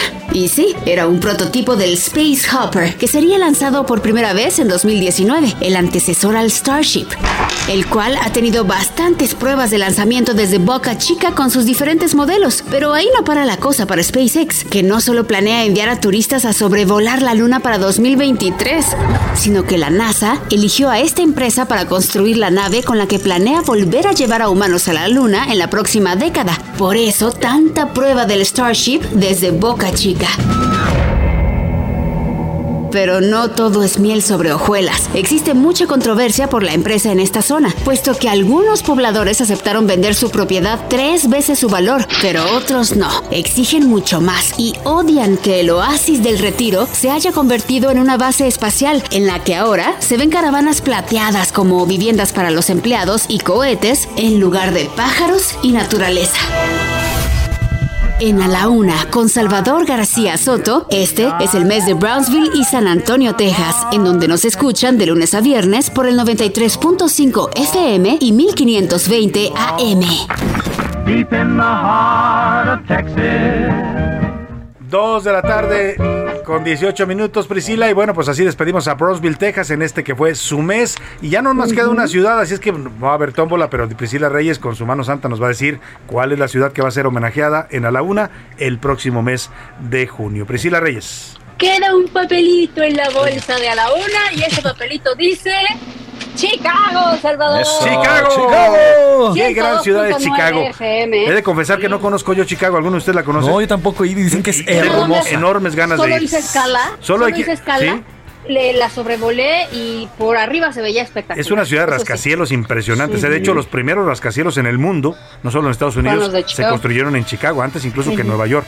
Es una gran ciudad. Eso sí, hay que. Bueno, a mí me gustaría ir en verano porque el invierno es bastante, bastante fuerte. Pues así, amigos de Chicago que nos escuchan allá en Now Media Radio Chicago, 102.9 de su FM, estaremos hablando de ustedes y de esta gran ciudad allá en los Estados Unidos. Me decían por acá que eh, ahí- de ahí es Kanye West, el, este gran rapero, West, ajá. y muchos otros eh, atractivos que tiene esta gran, gran ciudad de Al Chicago. Capone hizo su fortuna en Chicago. en Chicago, ¿no? Chicago. Ahí está ambientada esta obra de teatro musical que se llama precisamente Chicago. Chicago. Chicago. Las, las vías ferroviarias. Y yo cuando tengo ganas, También, También. Chicago. bueno, vámonos. vámonos, Priscila Reyes, a, a otros temas. Muchas gracias, Priscila. Gracias, José Luis. Gracias, Salvador. Vamos. Gracias a ti, Salvador. A la Una, con Salvador García Soto. Hablando, hablando de asuntos eh, interesantes y sobre todo el mercado cultural, se llevó a cabo en el mercado de industrias culturales argentinas. Ah, se llevó a cabo, por supuesto, allá en Argentina. Eh, terminó este domingo en Buenos Aires y después de cuatro días intensos donde hubo planteamientos sobre políticas públicas creadas para formar productores, empresas y profesionales a nivel nacional e internacional para la industria cultural. Interesante porque México fue invitado de honor en este mercado de las industrias culturales argentinas y para hablar de este tema, est- saludo con gusto en la línea telefónica a Melisa Segura Guerrero, ella es secretaria de Cultura de Nuevo León, que estuvo participando y asistiendo a este mercado de las culturas, de las industrias culturales argentinas. ¿Cómo está, eh, secretaria? Qué gusto saludarla. Buenas tardes. Muchísimas gracias, Salvador. Muy buenas tardes. A tus órdenes. ¿Cómo le fue? ¿Cómo les fue por allá? ¿Cómo nos fue a México como país y en este caso a Nuevo León que usted iba representando en esta en este interesante mercado de industrias culturales allá en, en la Argentina? Gracias. Pues mira, muy bien, muy contenta. Primero que nada, muy agradecida con la Secretaria de Cultura Federal, eh, la maestra Alejandra Frausto, por invitarnos a participar en la delegación mexicana de como país invitado de honor a este mercado de industrias culturales en Argentina. Un evento de gran convocatoria a nivel Iberoamérica y que reunió, como bien decías, en estos cuatro días, a pues la reflexión y la y también la presentación de la oferta de la industria cultural y creativa que es cada vez más más potente, ¿no? Claro. En ese sentido, bueno, eh, México, por supuesto, eh, llevó eh, una importante presencia y sobre todo los resultados de lo que se ha estado trabajando como política pública a nivel nacional y de manera particular eh, nosotros eh, desde Nuevo León también tuvimos la oportunidad de participar en un panel sobre México Creativo y platicar de la experiencia y los esfuerzos que se han venido realizando desde el Estado, pero sobre todo de la visión a futuro, los retos que tenemos por delante y esto lo hicimos eh, en compañía del Estado de Jalisco, que es otro de los estados referentes en el tema. Y bueno, eh, pudimos compartir nuestras experiencias, pero sobre todo eh, escuchar, establecer, intercambiar los retos eh, que están por venir. Le llaman a esto en el mundo ahora la famosa economía naranja, todo este tema de las industrias culturales y la economía creativa, en la cual, secretaria, pues el Estado de Nuevo León y México en general tienen un, un enorme potencial. Exactamente, sí, la verdad es que pues Nuevo León es un estado muy potente en términos económicos, evidentemente, y, y también en términos culturales. Lo que nos está haciendo falta y es en lo que estamos trabajando eh, con, con mucho compromiso es en hacer la unión, en hacer esta sinergia entre el desarrollo económico y el desarrollo artístico-cultural. Es eh, la encomienda que tenemos, uno de los ejes centrales de este nuevo gobierno, y lo estamos haciendo porque entendemos el, el valor que tiene la cultura, lo que representa no solo en el desarrollo de una sociedad en términos humanos y sociales, sino también en el desarrollo económico, que cada vez además toma más fuerza porque la industria creativa o la economía naranja es, eh, incluye las- los medios digitales que cada vez eh, que tienen un crecimiento pues exponencial, como sabemos, Ajá. y entonces a nosotros lo que nos toca es poder insertar a, a todo este desarrollo artístico-cultural en la cadena de valor y en el desarrollo económico y establecer los modos de hacerlo, ¿no? Claro. Este, y, y generar las políticas, las plataformas para poder articular eh, y que realmente se, se detonen, sobre todo, por ejemplo, empleo, empleo formal y empleo en condiciones dignas para los artistas, que es una de las, digamos, deudas históricas del sector cultural. Sin duda, es un concepto muy interesante, secretaria, porque estamos hablando de un concepto cultural distinto al tradicional, que era darle cultura a la gente, darle acceso a la cultura a la gente sin distingos, pues de todos los niveles sociales y económicos. Pero ahora no solo es eso, también, además de dar acceso a la cultura, hablamos de generar una industria y una economía a partir de las actividades culturales. Así es, exactamente. Hay una, hay un, cada vez una ampliación del entendimiento de la, de lo que nos corresponde como sector público en el desarrollo cultural y sí, por supuesto, garantizar los derechos, el ejercicio de los derechos culturales, pero en ese ejercicio podemos también generar una, una economía, un impacto, un desarrollo económico para un sector específico que además es proveedor de otros servicios, que siempre lo ha sido y que, y que puede detonar, obviamente, eh, muchísimo valor agregado. Y entonces, en ese sentido, a nosotros lo que nos toca es impulsar a nuestros creadores, a nuestros artistas, para y a nuestros espacios culturales para que se inserten en un mercado, eh, en mercados que, bueno, por ejemplo, hay industrias muy muy avanzadas como la musical o la editorial Claro. en términos culturales, pero hay otras industrias que también eh, requieren de los servicios de esta de este sector y que pueden insertarlos, insisto, en ese mercado y entonces potenciar las posibilidades que luego le damos a la comunidad para el disfrute de esas expresiones, ¿no? Claro, es pues, un ganar-ganar sin duda. eh, en, en todo sentido y es una es una encomienda eh, urgente y en Nuevo León sentimos que estamos ya muy cerca del umbral de detonar un gran proceso eh, de transformación para el impulso al desarrollo económico desde el sector cultural o más bien siendo partícipes Claro. el sector cultural y artístico. Pues esperemos que así sea. Además, Melissa Segura Guerrero, secretaria de Cultura de Nuevo León, es la primera secretaria de Cultura que tiene el Estado de Nuevo León. Es la primera vez que hay una eh, eh, eh, área de secretaría en a nivel del gabinete. Es que felicidades, secretaria. Le agradecemos Muchísimas mucho gracias. el habernos explicado este tema tan interesante. Al contrario, gracias por el espacio, saludos al auditorio. Que muy esté buenas muy bien. tardes. Muy buenas tardes. Me voy a la pausa y vuelvo de inmediato con usted aquí, con más en A la Una. Ya estamos de vuelta con A la Una, con Salvador García Soto.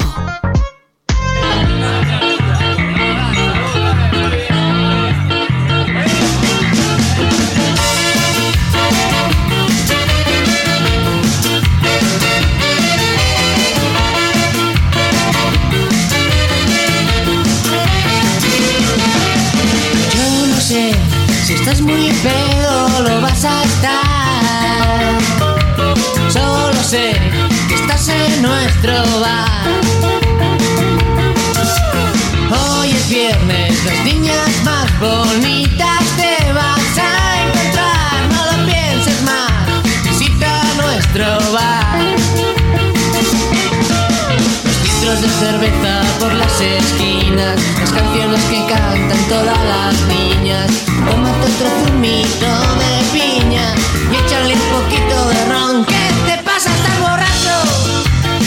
2 de la tarde con 31 minutos. Estamos regresando aquí en A la Una. Y bueno, pues con esta canción, gran canción de los hombres G, allá por los años 80, pues la bailábamos y la cantábamos, por supuesto, contentos y felices. Hombres G se llama Visite nuestro bar, una canción de 1986 que venía incluida en el álbum La Cagaste por Lancaster, así se llamaba el, disco. ¿eh? Lo digo al aire porque así era el título del disco. Pero bueno, estamos eh, con esta, cerrando esta semana, de hecho, que le dedicamos a la copita aquí en A la Una, a propósito del Día Nacional del Borracho que se celebró hace justamente una semana. Y vamos a escuchar un poco más de los hombres G y seguimos con más temas interesantes aquí en A la Una.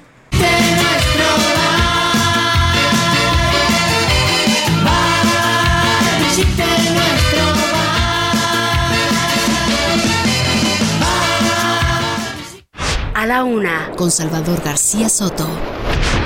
Vamos a otros temas, 2 de la tarde ya con 32 minutos y vamos a ir hasta la ciudad de Guadalajara porque, oiga, hay una fiebre atlista en Guadalajara. La gente está emocionada, los seguidores de este equipo y en general los tapatíos, ¿eh? Claro, la rivalidad entre Chivas y Atlas es fuerte allá, eh, ¿no? Es fuerte, es una rivalidad histórica, pero al final yo creo, bueno, yo soy Chiva y la verdad me da gusto que el Atlas esté en este momento en la final y que esté la, la esté peleando la posibilidad de tener un bicampeonato. Ayer nos decía Oscar Mota este dato, no muchos equipos, ¿eh? Bicampeones así continuos, como lo puede lograr el Atlas este domingo, solamente los eh, Pumas, nos decía Oscar Mota, por ahí cuál otro, eh, los Pumas y el y el, y el León. Son los únicos que han logrado un bicampeonato de manera continua. Así es que vamos hasta allá contigo, Ricardo Villanueva. No es el rector de la UDG porque platicamos recientemente con él, pero es nuestro corresponsal también allá en el Heraldo Radio Jalisco. ¿Cómo estás, Ricardo? Platícanos cómo anda la fiebre de los atlistas. Me imagino que está desatada allá en Guadalajara. ¿Qué tal, Salvador? Muy buenas tardes. Buenas tardes para todos los que nos están escuchando. Así es, la ciudad de la furia, Guadalajara, en este momento está pintada de rojinegra la glorieta de los niños héroes, ah, el día de anoche, eh, perdón, eh, ayer por la noche, pues se llenó evidentemente de todos los aficionados rojinegros una vez que concluyó este sufrido partido en el que, se veía que podría llegar un gol del Pachuca, sin embargo al 93 eh, Quiñones marca el segundo tanto para los rojinegros que volvió loca a la afición y esto fue parte de lo que estuvimos escuchando una vez que concluyó el partido en la glorieta de los niños héroes, donde es ya común que los rojinegros se reúnan a festejar.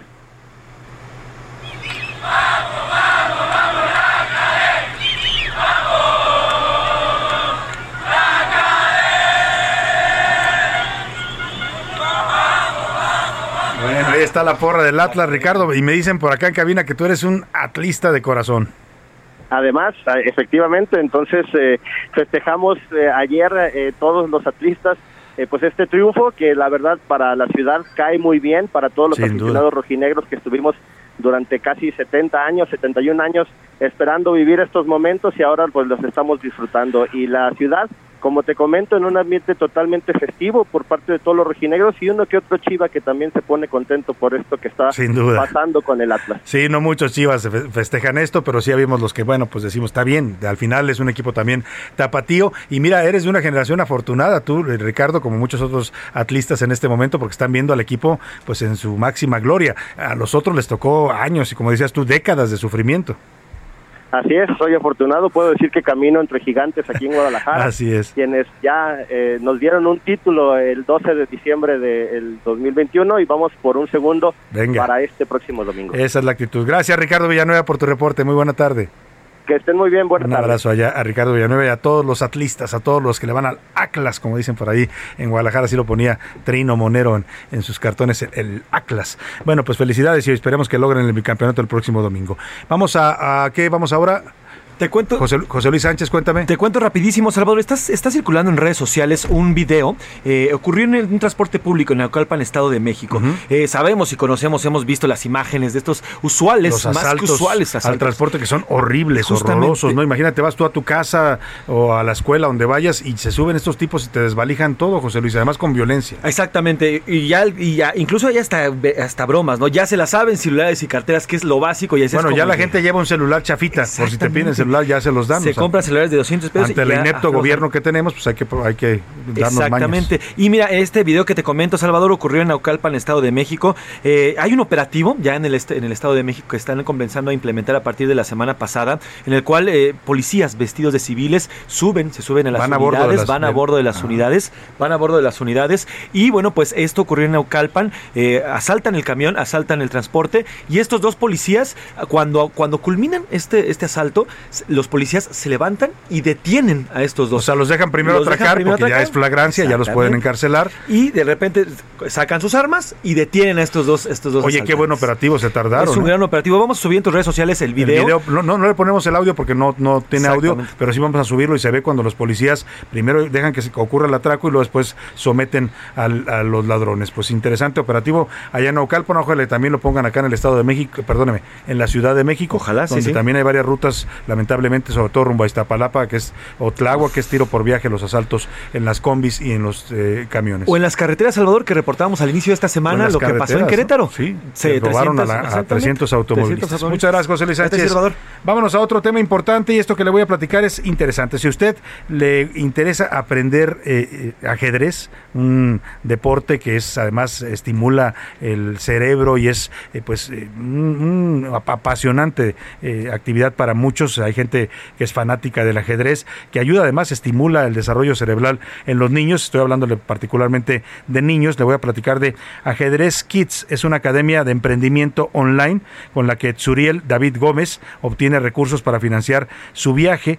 Él va a participar en un triatlón en los Juegos Nacionales de CONADE. Y como ya sabe, los deportistas en México tienen muchos casos que financiarse solos o buscar apoyos, pues él encontró esta forma de enseñar ajedrez a los niños para poder financiar su participación en estos Juegos Nacionales de la CONADE en la eh, disciplina del triatlón. Se va a realizar este año en San Carlos, Sonora, allá en, en- en la- en el norte de la República. Y para poder viajar, pues eh, le presento aquí esta tarde, a, le doy la bienvenida en la cabina a David Gómez Ortiz, joven emprendedor y además deportista triatleta. ¿Cómo estás, David? Bienvenido. Hola Salvador, muy buenas tardes. Es un jovencito, David. ¿Cuántos años tienes? 16. Y, y, a ver, platícame. Primero te voy a preguntar eh, de tu pasión por el triatlón.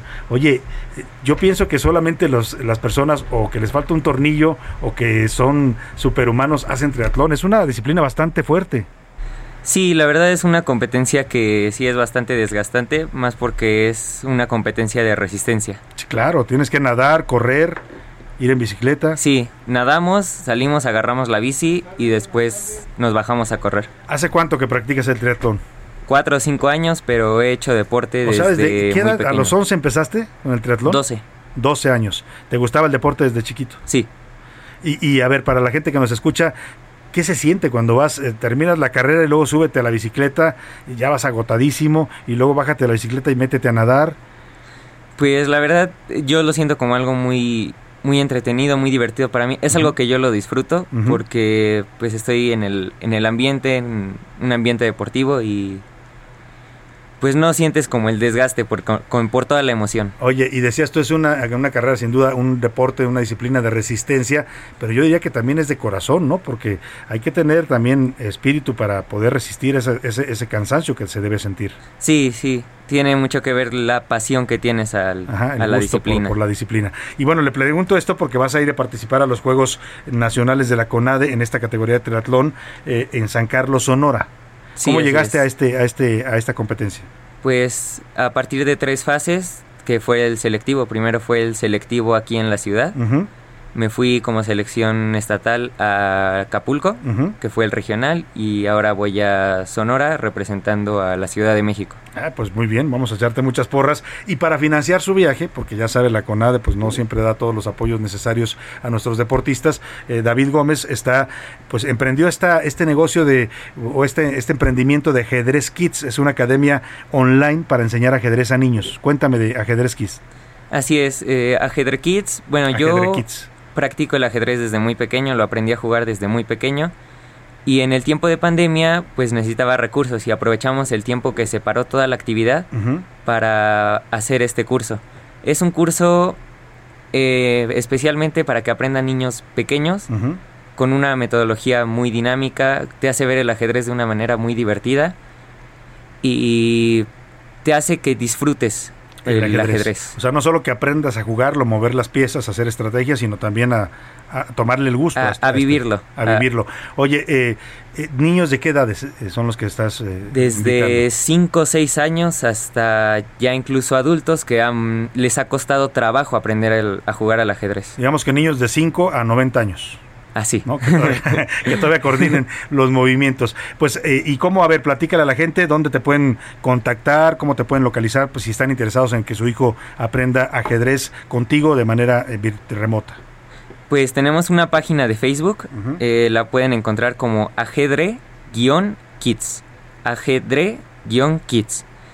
Y también en YouTube ah, está el video promocional que es Curso de ajedrez para niños, Ajedre Kids. Ajedrez Kids. En Y- YouTube ahí lo pueden ver y ahí, ahí Sí. vienen tus datos. ¿Cuánto cuesta el, el curso para la gente que nos está escuchando que esté interesada en, en tomar el, el curso? 49.99 dólares. Pero 49.99. por la O sea, oportunidad que Estamos me hablando de dos mil pesos más o menos. ¿Mil pesos? Mil pesos. Mil pesos, ¿no? pero por la oportunidad que me estás dando a las personas que contacten al 55 34 88 27 Ajá. 89 Ajá. Les estaríamos ofreciendo un 25% de descuento. Ahí está, mire, pues ya ta- hasta promoción nos trajo David Gómez. A ver, vamos a repetir el teléfono para que usted se lleve un 20% de descuento en 25. este 25%, perdóneme, aquí en, en este curso de ajedrez Kids. Si usted quiere que su niño aprenda ajedrez o usted incluso si tiene ganas de aprender, pues David da unas clases con un método muy bueno para que aprenda. Le repito el teléfono para que se lleve el 25% de descuento en el costo de este curso que es de mil pesos, 55 34 88 27 89. Repito, 55 34 88 27 89. Si llama en este momento, se lleva ¿cuántos cuántos descuentos vas a regalar? 25%, 50, A los 50 primeros cupones. 50 que llamen y nos manden eh, o se contacten a este número, pueden mandar también mensaje de WhatsApp. Sí, es, es por mensaje por vía mensaje de WhatsApp, o llamada. mande su mensaje, quiero mi descuento para el curso de ajedrez Kids y aquí David le- lo va a contactar para pues ya darle todos los detalles. La verdad, felicidades David, eres un joven ejemplar, me parece, no solo eh, por tu pasión deportiva por el triatlón, también por este tema del ajedrez, que además compartes tu experiencia y tu conocimiento sobre este sobre este deporte, este deporte también el ajedrez, ¿verdad? Sí, es el deporte ciencia. Es el deporte ciencia y bueno, también lo comparte enseñando a otros niños o enseñando también a adultos que quieran aprender del ajedrez. Te felicito de verdad, ¿eh? es eh, un, un gran logro y espero que mucha gente te llame y que consigas los recursos para ir hasta San Carlos y además ganes el, la medalla de que es de oro.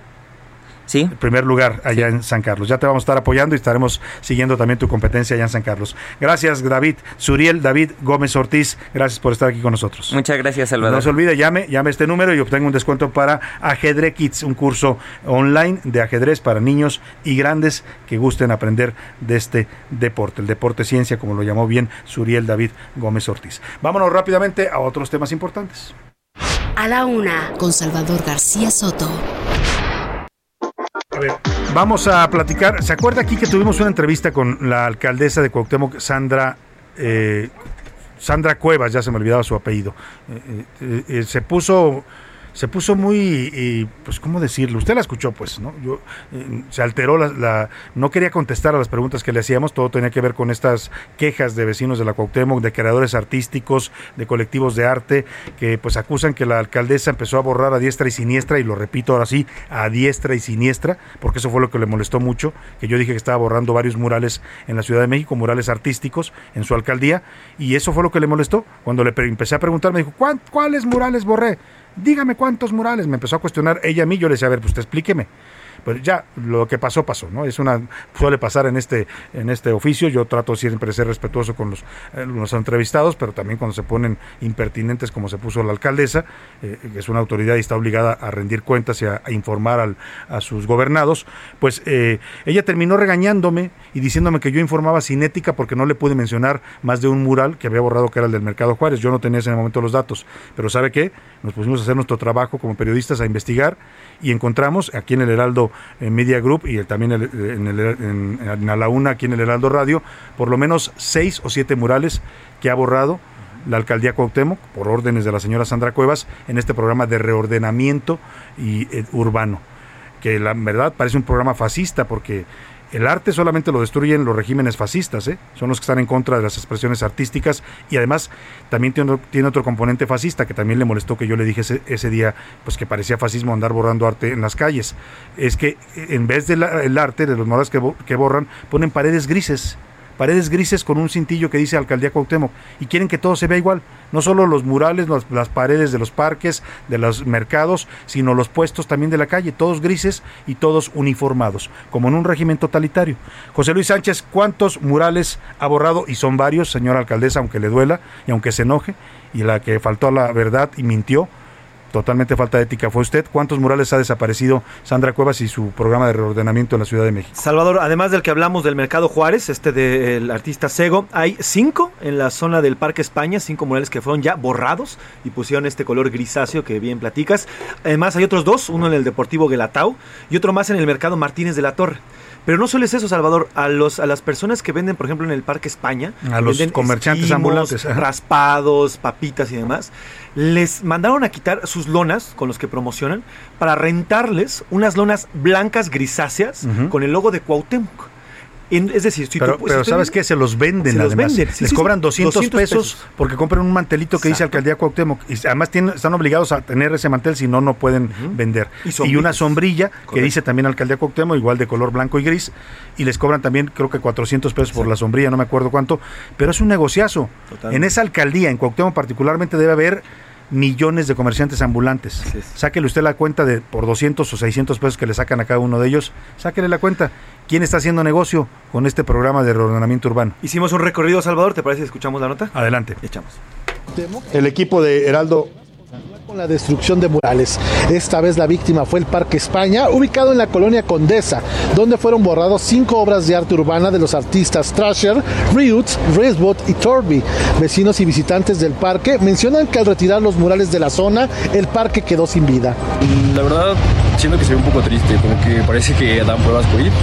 Y pues no sé, me gustaría que regresasen el arte urbano, sobre todo porque en ese parque se manejaban buenas propuestas.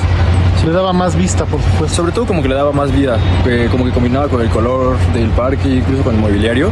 Y siento que ahorita pues ya así todo grisáceo y así, pues no, como que no se ve bien. En el lugar donde se encontraban las obras, las autoridades colocaron rótulos de la alcaldía y de la terraza Daniels, la cual también se encuentra abandonada. Y obviamente la politización, ¿no? Este, pues pienso que es una parte de, de la cultura que pues nos quitaron aquí en el mural y pues simplemente pusieron, vinieron, de hecho hay vitrinas por dentro, supongo que iban a hacer algún negocio adentro, pero vinieron hace como unos siete meses y lo abandonaron totalmente. O sea, nunca lo abrieron y pues los murales que realmente sí tenían una función pues ya no están. Al igual que a las afueras del Mercado Juárez, comerciantes que colocaron negocios en la zona del Parque España se les obliga a pagar 200 pesos por una lona rotulada con sellos de la alcaldía y 60 pesos por las sombrillas. Somos, pues sí, miles, miles de puestos y la verdad, este, pues hazle un cálculo a eso de 60 pesos de, por paraguas, ¿cuánto te, sal- te está saliendo, no? Y entonces, este... ¿Qué más les venden? eh, las, las lonas, nos están vendiendo las lonas, lo que es el mantel. El mantel va de precios, va de 150, 100, 150, 180 y 200 más o menos por ahí va. O sea, va dependiendo de la medida de tu puesto. Oye, finalmente, si tú no los quieres pagar, eh, ¿no te dejan ponerte o cómo está la Eh, situación? Sí, exactamente, no te dejan poner, no te te dice, te castigan. O sea, te bueno, es lo que nos han dicho, ¿no? Que nos van a castigar una semana, dos semanas sin poder trabajar. Y pues para evitar eso, pues mejor lo, les hacemos caso, ¿no? Total, suman seis obras de arte urbana borradas por la alcaldía Cuauhtémoc, una ubicada en el Mercado Juárez y cinco en el Parque España. Javier Ruiz, Heraldo Televisión.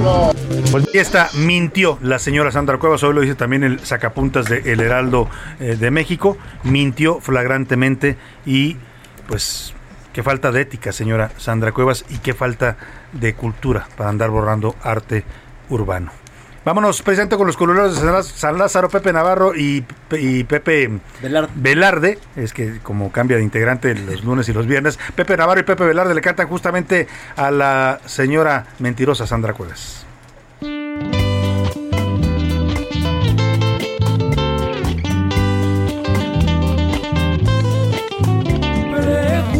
pregunto, ay, mi linda alcaldesa,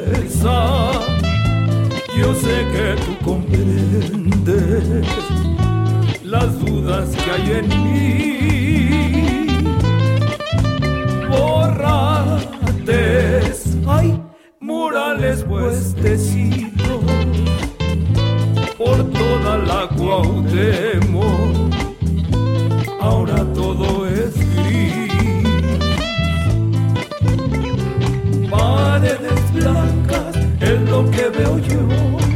Hay venden tacos o es cerrajero. Murales ven, los borró tu administración. Y yo sé que te vas a enojar. Ya no preguntaré. Tú lo pusiste todo blanco y gris. Porque te enojas, dices yo no fui. Vuelve mi dulce bien a las calles, regresa el color. La Cuauhtémoc que vuelva a vivir con todo su esplendor, con todo su color.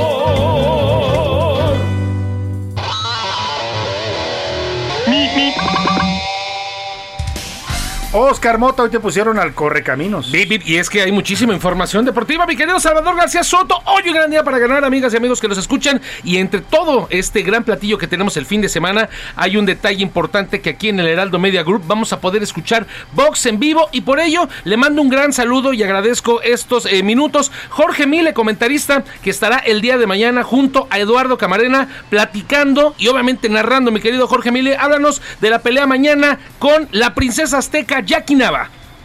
Aquí es, vamos a tener a la princesa azteca Jackie Nava. Es la pelea, ella busca la victoria número 40 de su carrera. Lleva 39 victorias, 4 derrotas, 4 empates, pero no la tiene nada sencilla. Va contra Yacet, la dinamita noriega, jovencita, tiene 27, 27 victorias, 5 derrotas y un par de empates.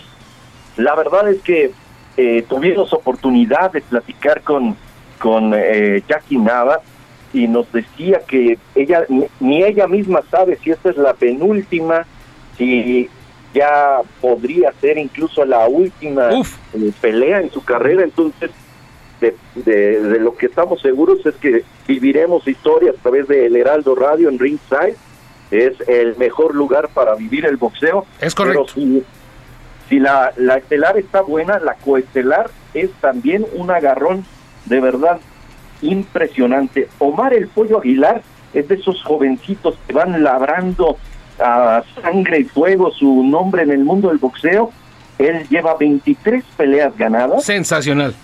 22 de ellas por nocaut. Muy bien. Y va contra el argentino Alfredo Rodolfo Blanco. Increíble. 22 peleas ganadas y 9 derrotas, pero ha, noque- ha noqueado a 11 de sus... Eh, Mi querido Jorge, muchísimas gracias. ¿A qué horas? Rápidamente, ¿A qué hora podemos ringside, escucharlo? Jorge?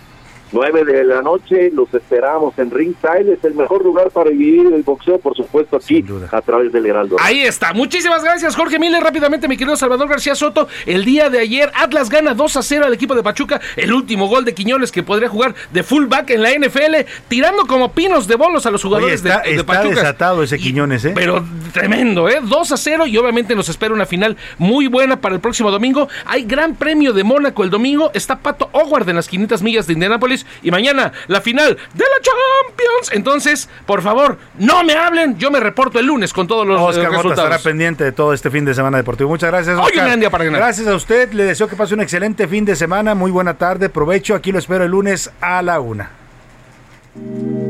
Por hoy termina A la Una con Salvador García Soto. Un encuentro del diario que piensa joven con el análisis y la crítica.